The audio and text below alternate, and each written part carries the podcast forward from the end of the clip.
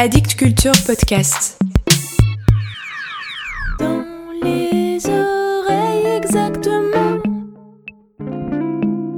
Dans les oreilles.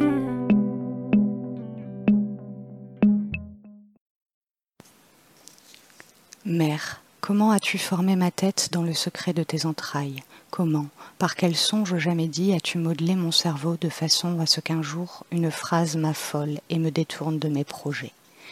Nos projets sont un labyrinthe de verre avec des traces de doigts sur les portes, le palais des glaces à la foire. Nous n'y entrons que pour en chercher la sortie.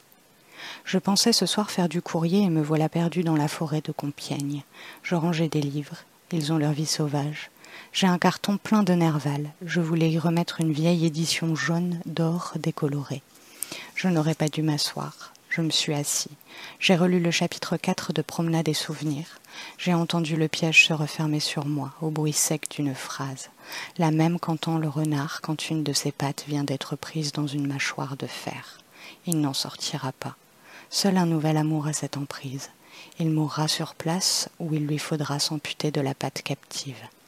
La phrase, je la recopie, et c'est un délice de peindre la prison où je suis entré sans savoir, réentendre le claquement des mâchoires de l'encre, l'impossible guérison d'une plaie si belle.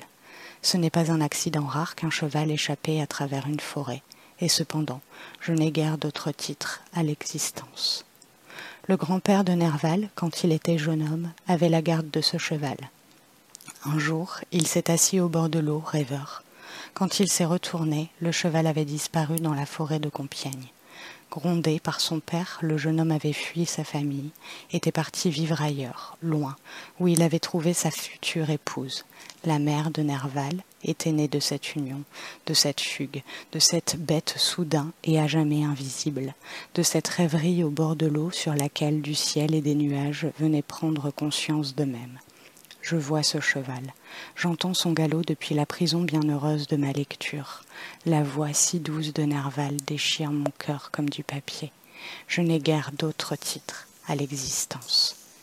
Il faut avoir une force terrible pour supporter de lire un seul poème, aller au-devant d'une phrase comme au-devant de sa propre mort, accepter de n'être plus protégé par rien et recevoir le coup de grâce d'une parole claire en son obscurité. Simplement dire la brièveté de l'éternel, très simplement, et c'est le cœur qui s'affole, comme une petite bête sauvage quand l'épervier fond sur elle. Le cheval du songe m'a jeté bas, mère. Ma tête a éclaté. Je ferai ce courrier et demain j'irai chercher du pain, mais ce ne sera que la promenade du prisonnier. Le cheval des poètes est sans cavalier.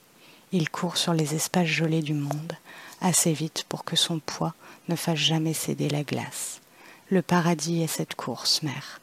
C'est ma plus belle vie, écrire. D'ailleurs, je n'ai guère d'autre titre à l'existence.